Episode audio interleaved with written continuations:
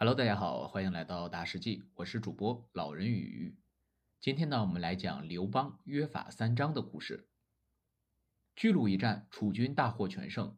章邯战败后，自知秦国不会放过自己，干脆带着二十万秦军投降项羽。项羽封章邯为雍王，但一直对他怀有戒心。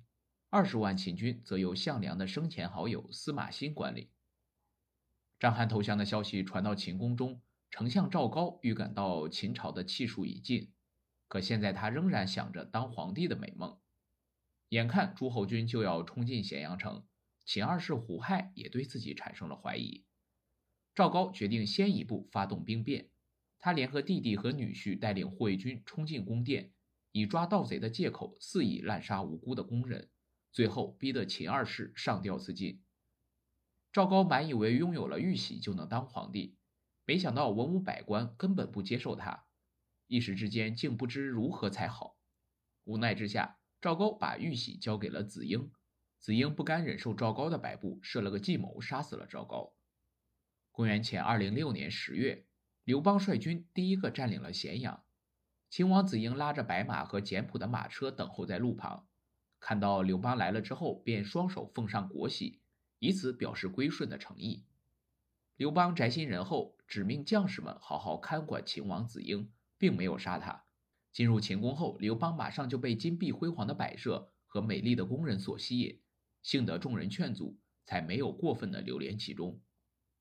刘邦把军队带离咸阳城，驻扎在坝上，随后把当地的乡绅百姓集合起来开会。刘邦在会上安抚受惊的百姓们，他说：“残暴的秦朝已经灭亡了。”再也不会有人遭受秦朝残酷的律法。刘邦请百姓们放心，诸侯国的军队和秦军不一样。从现在开始，各级官员该怎么工作就怎么工作，并且提出了三点要求：杀害他人必须偿命，伤害他人必须接受处罚，偷盗等罪行依轻重处罚。老百姓听到后欢欣鼓舞，纷纷带着自家的肉和酒来进献给刘邦的军队。刘邦没有接受。他谢过百姓的好意，一再保证不会伤害百姓丝毫。经历了地狱般的秦朝统治，老百姓对眼前这位仁慈的统帅产生了深厚的感情，每个人都争着请刘邦来当皇帝。项羽听说刘邦进驻咸阳后，气得暴跳如雷，他急匆匆地朝咸阳赶去，心里却又在担心那二十万投降的秦军会不会趁自己不注意的时候造反。他于是把一些低等楚军将领和士兵。掺杂在秦军中打探消息。章邯虽然归顺项羽得到了封赏，但秦军的士兵没有得到任何补偿，反而受尽了楚军的凌辱和冷落。司马欣虽然有所耳闻，也知道错在于楚军，但他不善于辩解，只能暗自宽慰秦军。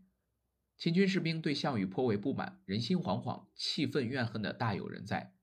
安插在秦军中的楚军士兵立刻把这一消息告诉给了项羽，项羽干脆一不做二不休。决定把秦军全部消灭掉。